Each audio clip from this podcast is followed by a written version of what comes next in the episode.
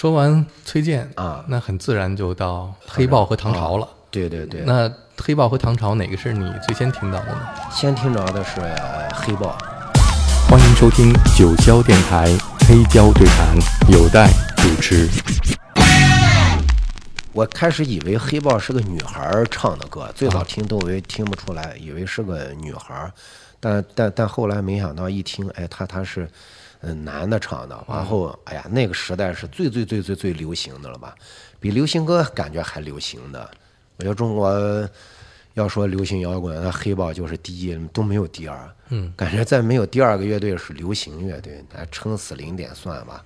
但是跟黑豹的那个流行的级别也不是一个级别，蓝军老幼都唱，而且我听着那最早那个应该是港版那个盗版，有黑封面啥，里面还有一首魏华的《留下油灯光》。啊，是因为那磁带后边还空一点儿，是吧？反正也得盗版嘛，就对我听到那个有一首那个是魏华留下一种，我说这张专辑太厉害，每一首都超级好听啊！我第一次听这种硬摇滚，哎，这种偏金属一点还这么流行，咋这么好听呀？啊，那那个时代我们基本所有的人都听。那时候中国的年轻人听到这个。吉他的声音出来，都会热血沸腾了，是吧？当场热血！你要是谁要是会弹这段，那就完了，那你就是这个这条街最亮的仔，这个城市最亮的星。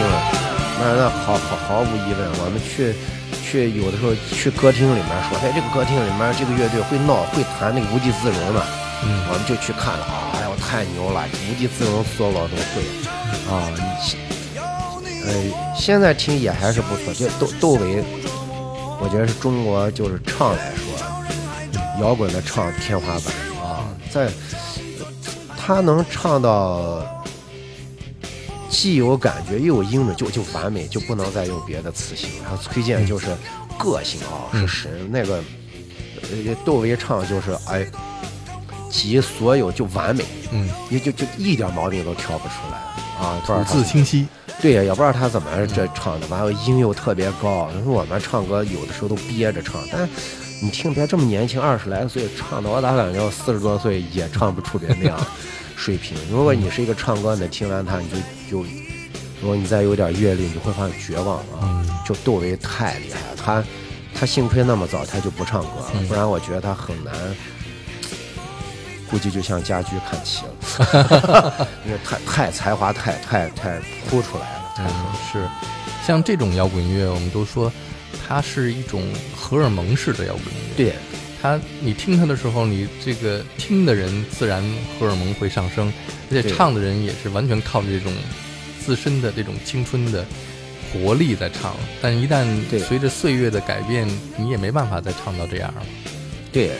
你现在你要让我再听，我可能就不听了。嗯，就就是有一种回忆的时候会听。比如说平时放着听，我可能还是听崔健。嗯，可能这个就就黑黑豹可能就听的少。嗯，它是就是你的青春。听了黑豹以后，你在组乐队，你是想做一个像黑豹这样的乐队，还是想做一个像崔健那样的乐队？做崔健的，哎，崔健简单一点，那崔健也难，但是黑豹的对的对速度还金属，他那吉他我们就弹不了。我们当初也想做 cover 乐队，嗯，就是因为水平太烂了，组不了，说咱们干脆自己写歌吧。嗯，黑豹写的歌有点难，咱咱咱真弄不了，一看就绝望。咱你看这一块红布多简单，这三三个和弦搞定，人家一花房姑娘还是咱离咱们近，就学就模仿着来这种。那时候在银川，你怎么能够找到跟你一起玩音乐的、玩摇滚的这些乐手呢？我们是先组的乐队，后学的乐器啊。我们几个就是发烧友，我们都是一职的学生。我是学电子的，还有一个主唱马上都是学财会。鼓手和贝斯手是学厨师的。完了，大家就开始分工。我学过吉他，我就弹吉他。那个，呃，呃，有一个呃鼓手徐东，因为他是。我们那的标枪冠军，体育好嘛？你协调性好，你就打鼓。嗯，那剩下小牛你就弹贝斯吧。然后大家各自买乐器，嗯，再去学。所以，这这大家是是那种分配的，分配的去学乐器。然后最后又来密的学校学，呃，就慢慢的走。当主唱是你主动报名说我必须得当主唱？没有啊，那个唱的不好，就不不行。那个马向东他胖嘛，嗯，就就就唱了。那阵还还，那阵年轻的时候就比赛比谁就听过的歌多，嗯，听过的这个乐队名字多，嗯最后都比不过。他说黑豹唐朝全都已经不能把他征服了，最后说出名字，我说你知道长宽不？嗯，这个不知道。你就我就嚣张了一下，最后就就比谁听的多。嗯啊，有没有比听国外的乐队的专辑多呢？没有，我这个时代，我算是中国第一代这个摇滚乐迷啊，中国摇滚的第一代摇滚乐迷。我们那阵买专辑都是献血，没钱，都去献血换两百块钱，直接磁带店买。我也不是认识英文，到到那个外文书店看外文书，他我们都是看封面买。嗯完后，我还买过有我那时候不懂的时候，我还买过张学友的《爱火花》嗯我说啊，这个爱火花都火花了，绝对摇滚乐吧，买就买。完后什么港台十大劲爆金曲，我一听十大劲爆金曲，肯定摇滚吧，买就不知道。然后到万书店看，有个专辑上面有个铁丝网，我说啊铁丝网肯定摇滚，买。然后蝎子蝎子肯定摇滚吧，买。啊，就就就就这种的。后来看那个。音响世界对话摇滚乐，嗯啊，上面有啥我们就到人书店看、嗯买啊，但那阵磁带太贵了，二三十，外国磁带我们根本买不起是嗯啊，还是主力都放在卖国产的，那、外国那种也听不懂的，嗯，我们在上大学的时候也组过乐队，跟你的情况差不多，是吧？就是完全不会乐器，说咱们啊先组个乐队，然后再学呗。对最后也没学出来，主要我这几个队友啊都太烂了，当然我也不怎么样啊。啊，嗯，那你们一起在学乐器嗯的时候，这个学乐器嗯，的过程长吗？有没有觉得哎呦实在太难学了？没有学了三个月，啊就写第一首歌，就叫《我要飞》，但是有。呃，那阵写歌也不会写，最后一个朋友说：“你知道别人那歌词咋写？”我说：“咋写？”他说：“你就你就就把一幅画描写出来就行。”我说：“啊，这简单。”我们第一首歌就叫《我要飞》，就模仿一幅画。我来到一个没有人的地方，那时候《我要飞》特别像窦唯的那个《哦乖》。嗯啊，没好多人还这么听着哦乖。我来到一个没有人的地方，这里没有鲜花，只有无边土壤，就是 就在啊，就一就是模模模仿那种感觉啊，把一幅画写出来了，就这样。后来我们写歌都是瞎猫碰死耗蒙出来的，就没有一首歌是用技术写出来的。嗯就随便弹个和弦，说这个好听啊，咱们就一直弹弹，突然哎有感觉来来来了。我们有首歌比较有名，叫《秋天》嘛，嗯，就是那种下午这这这睡了午觉起来迷迷糊糊一弹，怎么唱出杨钰莹的《摇太阳》？我们一起摇呀摇呀，怎么这一拐又变成花谢的时候没有力量？哇，这这这个感觉有。然后他们都睡觉，把头都踹起来，就一直唱，唱了四个小时，因为不敢停，只要一停，旋律就忘了。嗯，我说你们别听啊，你继续唱。然后他们唱那个音，我就在那个吉他上找是哪个音，得数，我不识谱就数是哪个音，那样也记不下来，就是一直唱，唱到生生印在脑子里头，感觉好像记住，好，咱们停停一分钟，就赶紧再唱一些，就反复记忆，就生把那首歌背背下来。嗯，我们写歌有点像摸彩票，就是那种撞大运，嗯，没没有，从来没用过技术写啊。一开始乐队就叫布衣，对，一开始就叫布衣。是谁起的？我你起乐队名字特难，我们那时候坐在一块儿说起乐队名字，嗯都起过什么？我听听。别别说说外国有个甲壳虫，咱们就叫金龟子。完，还有一个人说咱们叫红苹果。我还又过来一个人说，哎，现在我们要起调特别艺术，叫气音乐队。我说啥？这都啥名字？说别打篮球叫步行者乐队，呃，步行者那个那个队儿，咱们咱们叫步行者乐队。后来说我们住的那个地方叫新市区，啊，咱们叫新市区乐队。后来这个名字也跟撞大云自己从脑子里嘣儿跳出来有个布衣，我说嗯。这个名字好像有意思，咱们叫布衣呗。最后大家说，嗯，行吧，这个虽然这么土，但也比金龟子好点。啊，现在想起来，觉得布衣特别适合你们，特别符合你们乐队的。超级适合，这就感觉就是我们的基因啊，就是从骨子里面流淌出来，就布衣的走的这一条路，也就跟这个名字一模一样。我觉得是一个摇滚乐队应该走的路，因为没有什么流量，就一步一步、一点一点一点走到现在这么一个情况。嗯，黑豹跟 Funky 的关系很好。对 Funky 最早来中国也是因为黑豹。对对对，我也听了方黑讲和和你的一块很多的故事，你你是为摇滚乐流出付出很大代价啊。哎，说说怎么认识 Funky 的？方 K 就是，我觉得我认识方方 K 是我们乐队重要的一个贵人。然后这个缘分是谁给的？是张炬给的。嗯啊，因为做礼物的时候，纪念张炬第二张唱片叫《礼物》，然后呃，栾叔和呃呃他他们一块商量说，咱们也带一些新乐队。嗯，然后就带了想到了布衣，布衣有首歌那时候叫《为你唱》，他说咱们每次唱这首歌都有点忧伤，有没有一首歌是快乐一点的？那如果张炬在那个世界，肯定希望自己的家人朋友身体都好，所以这首歌就是为你唱，我要为你唱，哎，祝你身体健康，大概这种。为你唱，我愿为你唱，我的心儿在荡漾。我愿为你来歌唱，为你来祈祷，祝你身体健康。为你跳，我愿为你跳，我愿围着你来旋转。我愿抱你在心间，那与你来飞舞，一起在风转。说算是张炬为他的亲戚朋友唱的一首歌，希望大家都身体好，就选了那首歌。然后栾叔说，呃，就让方黑当我们的制作人，嗯他就来到我们那个院子，应该去过吧？嗯，以前费家村有个院子，对对对，我知道。他去了之后到了院子，他一看这个地方太乌托邦了，哎呀，这就是我梦想中摇滚地方，哎呀，我就想住这，结果那院子那儿就一个空的一个呃一一一一个院子，他就三天后他就租下来，租下来以后他就把那个呃刚才 Rose 那个缩混师叫温戴斯，嗯。从美国请来做的那个录音棚，嗯。我们院子不怕吵，连隔音都不带做的，直接就呃鼓一弄，所以我那个院子录出来的鼓特别好听，它有个自然的混响，它它不不不用做，不不怕吵扰民。然后慢慢的说，方医生那就给你们录专辑吧，从那开始，不一所有的专辑基本上都是都有方 K 的影子，第一张，哎，后面很多专辑就直接就是方 K 就是制作人，嗯。而且不不一最火的歌，什么亲爱的姑娘、羊肉面、出发，呃，这些都是方 K 的歌。嗯。我爱你，亲爱的姑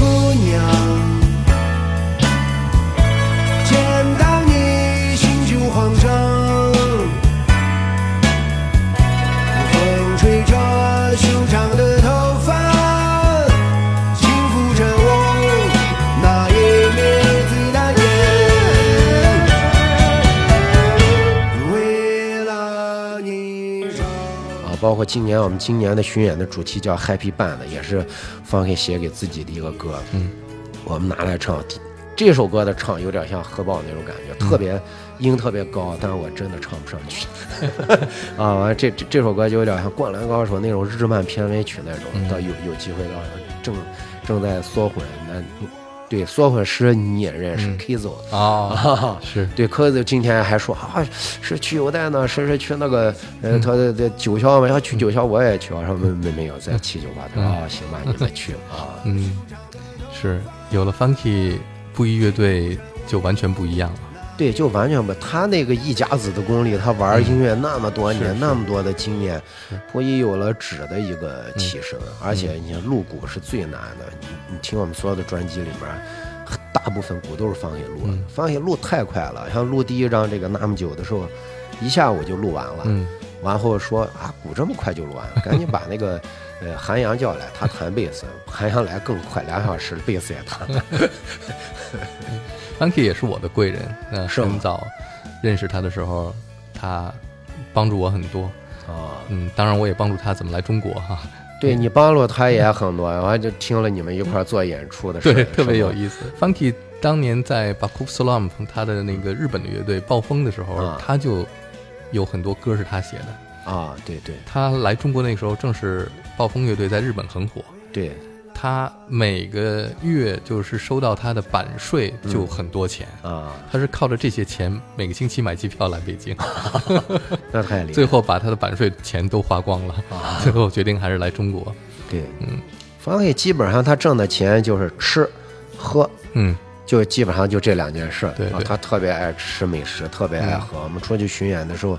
都都是他说，哎，我已经找好了什么地方，咱们去吃吧。这个地方特别有名，啊，到了地方我们一定要喝当地的啤酒啊，怎么的？对啊，他特别人特别可爱，嗯而且如果说中国摇滚乐有一个白求恩的话，啊，嗯，Funky 应该算一个。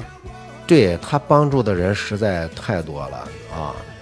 对他，他他是这样的，像他那个院子做那个录音棚，很很多乐队也都去过，嗯他也帮助过非常多的乐乐队，他太传奇，而且他跟呃 Beyond 他们关系也好，是嗯。啊，所以他你想他横跨这个，这他没没有人有他这样的机会，对对对，啊。主要他对中国的感情太深了。对。我说我是第一个在中国，嗯，报道黄家驹去世的，是因为那一天下午我正在电台直播的时候、嗯。F u n k y 从日本给我打一个电话，啊。正在直播的时候他给我打电话说，我告诉你一个消息，黄家驹去世了，呃啊就刚才刚刚去世，我马上就在节目里面就报了这件事情。啊，对对对好，你刚才提到张炬，啊我们来说说唐朝。啊。嗯，我第一次听唐朝，听这个，呃，梦回唐朝，我说哇，一个音乐能做到就用华丽这个词来形容啊，就太狠了。这个吉他是咋录的？我们一听就是啊，就就彻底的就就就对弹吉他这个事情失去信心了。嗯，这个五哥这咋弹的？太厉害！这个音咋唱？咋唱这么高？就梦回唐朝那个编曲，我说这都咋咋编的？前面就是还没开始唱了，我们就彻底醉了。嗯，然后就把我们家音响都开到最大，把我们家人都给震坏了。你在这干嘛呢？就这这个张专辑就是华丽的登峰造极，我觉得就无法用语言来形容。啊，这一声大锣一敲，英雄气势。啊，再没有一个有这种就霸气啊，嗯华丽霸气那种，站在山头上，你们一一切都不在，了 这种太太厉害了啊！嗯，现在看起来，我们刚才只只说到了崔健、唐朝和黑豹，嗯那那个年代真是摇滚乐的最辉煌的时刻。最最辉煌，我在我觉得，呃，现在根本没有那个时代，因为它各个方面，从录音、演唱、作品，每一个装帧包装啊，所所有的一切都是顶级中的顶级。嗯，那那个唐朝那个专辑一打开，那个花页一看，这四个人绝对是大侠将军。嗯，哦，就就取 万人中取上将首级那种的，太太厉害了。这每每一首歌都编太好。那个时候我们那个时代就是弹贝斯必须得会两首的，到、嗯到哪都得炫一下。嗯第一个就是飞翔鸟，嗯，走哪一看，哇，别这个会弹飞翔鸟太厉害了，你咋弹的？来教教我，别那个弹的时候得背着你，不能让你看。这这这这这我学的。第二个就是那个护花使者，嗯啊，你这这个贝贝斯最重要，吉他就算了，根根本没人能弹得了，我第一次认识张炬，嗯是我那时候上中戏是吧？一年级，啊周末的时候说美院有一个乐队啊在画室里边有演出，啊然后我们就都从中戏坐电车去美院，美院在王府井，离我们特近。啊，对。然后下车的时候就看见一个胖胖的一个孩子，对，留着长头发，然后背着个琴啊跟我们一块儿走到那个美院的画室。那时候那个画室，他们美院的学生说啊搞摇滚乐，其实他们也跟你们一样，不会弹这个乐器，就在那瞎弹。啊后来说那个张炬，就这孩子，就是啊胖胖这孩子，是他们乐队的，说你你弹这个贝斯，他啊第一次我看弹贝斯，啊说张炬说我们我们弹一个新长征路上摇滚吧。啊他一上来就那个那贝斯一出来，这个那那天晚上只有这一首歌是完整的歌，你知道吗？乱七八糟的。哦这是我第一次见到张炬，他就是弹新长征路上摇滚。对，嗯，哎呀，这张专辑咋制作出来？我感觉就是神仙打架啊！嗯这张专辑就是一个奇迹，再再就没有这么高水平的，再再也没听过。各个方面，包括歌词写的，嗯都是绝版中。好多人都爱用这种华丽的词，只有唐朝这张专辑用华丽的词，它真真华丽。嗯，剩下的都是伪华丽，你一看都是垃圾，你那写的啥歌词，赶紧扔了吧。是，嗯，啊他们几个为了这张专辑真的是付出很多对啊，感觉起关在一个房子里边好几天不出门的那种，憋音乐、憋歌词。我感觉一次就把这一辈子才华一次透支干净。是是啊，就再以后我感觉就不像是一个乐队做的，就嗯实在是这张不咋这么牛呀？这要是他们正憋出来，就是没办法，就这种精彩的东西太稀耗他们的精力，嗯一次耗干。嗯，小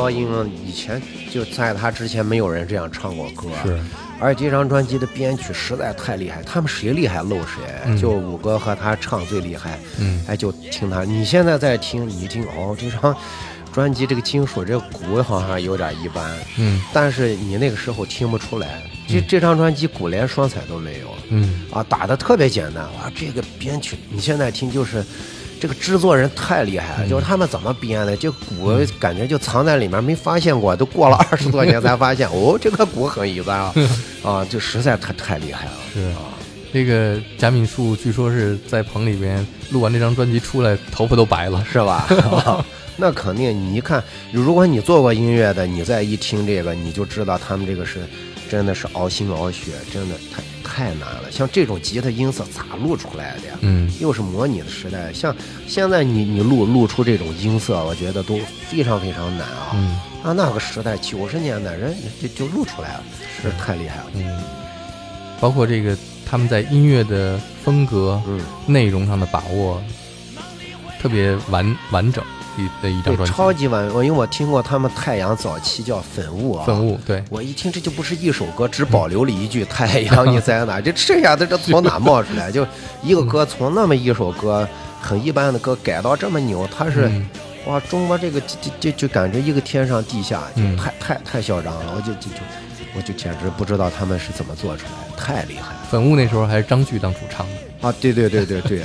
就啊，那歌词特别的可笑，真的有一群疯物啊，这种的啊，对吧？最后怎么变成这这样的感觉，这种异域风情，咋做出来？太太太厉害了。嗯，后来听说张炬去世的时候，你是在什么样的一个情况下听到的？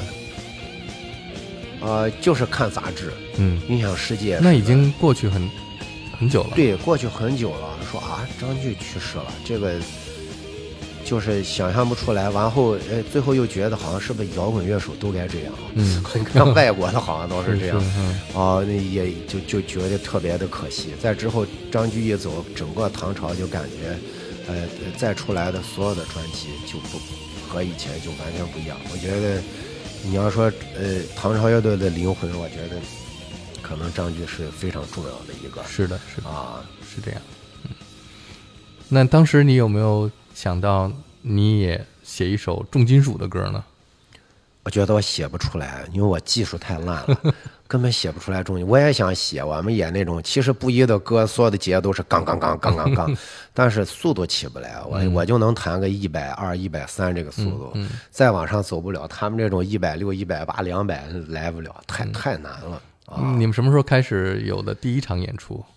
第一场演出九九六年的时候吧，九六年从密地学校回去以后，大家说，哎，整一个什么演出？最后，嗯呃，去一个旱冰场，那叫迪士高旱冰场，嗯，而且舞台在这，喇叭在对面五十米以外，所以你弹一声，那个喇叭声音传过来是有 delay 的。嗯我们最后演的时候就不知道听哪个是这边呢，还是 听那边？听那边就也找不着。最后那个演出演了半个多小时，反正稀里糊涂完面，就跟你看那个唐装一，我们不完全不知道怎么，因为我们只有两首半歌，完后第前两首完全我那连弦都不会调，也没调音表，都是那种听着好像准了，但一弹。都乱七八糟的，就是稀了。但是观众贼兴奋，他他好像你一踩失真，他们就兴奋，然后他一听真的鼓打，他们就兴奋。他也没听清就，听轰轰轰轰轰轰轰，我们也轰轰轰，然后两手半歌稀里糊涂啊，大家说牛逼，好好走走走走走，就就那种稀里糊涂就过去了啊。那个时候你们整个乐队都来北京上的迷笛吗？对，哦你看一听米的学费才那七百多，大家觉得还还可以，我们就呃背着锅碗瓢盆和被被褥就就来了。那是哪一年？那是九五年，九五年你们都毕业了，都没有工作吗？对，那是都一一直毕业了嘛，啊，一直毕业了，一一毕业，大家说，哎呀，走吧，这因为没人教我们，那这苏阳是我们那弹的最好的，他一个人教不了整个乐队，因为他也正刚开始自己的乐队也忙，嗯，然后呃也没时间，我们说正好看着还是音响世界，音响世界上面迷笛学校的那个广告，嗯，说七百块钱。去学学了以后，第二年还能免费再学。我说啊，这个这个太好了，都咱们去，完就到了迷迷迷笛学校去了以后，你说也没宿舍，你们自己去那个六郎庄租个房子，我们就去那租个房子就开始学，学完九六年又去了。因为免费还能再上一年，我们就去。嗯，啊，迷笛学校是我们重给我们开窍的一个重要的一个呃地方。嗯，那个时候是好多摇滚乐队在那排练，排练呢，他们就得可能是置换，就给迷笛学校教教课。那阵我还李延亮还给我们上过四节课，啊，那他还不太会教，不知道说什么。一上课说，哎，你们想学点啥？我们也不知道想学啥，啊，就也。但是给我们开了特别多窍，就是哦，一看哦，摇滚乐是这样的，怎么回事啊？就就挺兴奋的。嗯，你们来北京的时候，九四年、九五年应该是正是魔岩三杰的时候。对，九四年是是是，我九三年、九四年，对，九四年听的那个呃魔岩三杰那个是第一次听那个窦唯，窦唯的那个《黑梦》里面那个鼓打的太赞了，就没没听过那么赞的鼓。然后说这个音乐还能写的这么黑暗呢？这个这这咋咋弄出来的？说音乐还能这样玩，就没没见过。嗯。然后听张楚那个，我还有点听不惯，因为之前听的他那个《滚一颗不肯媚俗的心》，还是那种偏流行感觉。再再再一听，哎，这个到后来，我好像都过了二十年以后，我再听张楚的那个呃《孤独的人是可耻的》，我觉得我心目中的排行榜第二名。那张专辑。也是录的太棒了，尤尤其里面那首《爱情》啊，歌还能说呢，说话也能成为一首歌。你听黑黑黑梦这个这个鼓打的太赞了。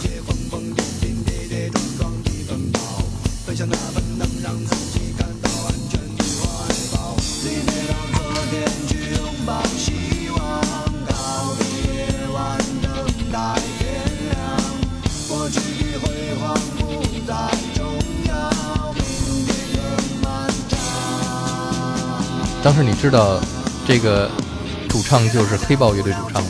知道啊，窦唯知道。一听一听窦唯嘛，那就感觉哎，买魔岩三杰的时候是他宣传先出来的，那影还是影响时代。天天我们就天天去磁带店说这魔岩三杰啥时候上的？他还三张还不是一块上的，哎，好像有一张慢一点。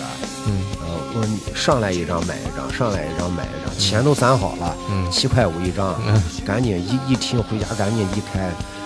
第一次听黑梦有点听不惯，但后来越听这个鼓实在打的太赞了。嗯，而且窦唯的这个唱是彻底，我觉得到巅峰了。他他想咋唱就咋唱，嗯，就已经彻底就是彻底自由了。你现在再听他那个唱，他都不知道他咋唱出来的，就是。他又可以低着唱，又可以高着唱。他以前别黑豹的时候那种高着唱啊，哎，怎么到黑梦这这这样唱也可以？但之前听过那个光芒呃之神吧，嗯，啊，那那首歌啊也编的特别厉害。到到这个黑梦就觉得真的是巅峰，鼓鼓是绝对是中国所有录鼓里面可能能排第一吧。我觉得我现在想象不出来还有比这张专辑鼓录的更好的啊。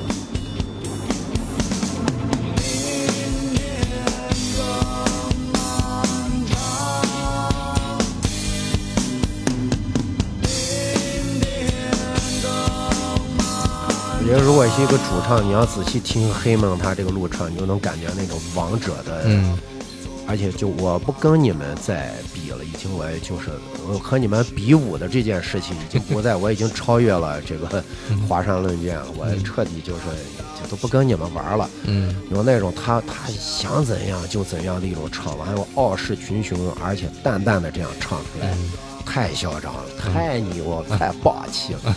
这这个这个唱实在是到现在我觉得无人可敌，太太牛了。你现在还会听这些专辑吗？听，有的时候，呃，在车上的时候，因为我有十几年，快二十年不听音乐了，后面音乐都是垃圾。呃，就有的时候就憋得烦了，再把这个听听完以后，又是一一阵感慨，而且每一次听，你看啊。他原来是这样处理的。随着你阅历越深，有的东西听得越来越懂，是到最后就是无限的惊讶。说他二十多岁、三十岁左右，咋想出来的这些这创意啊？他他他怎么能这这这这这样录出一首歌？而且是模拟时代，你当场就是哎呀，就觉得就就就是呃羡慕嫉妒恨。嗯，是中国的第一批和第二批的这个摇滚音乐人，他们。其实有很好的积累对，在前面，嗯，是一种爆发。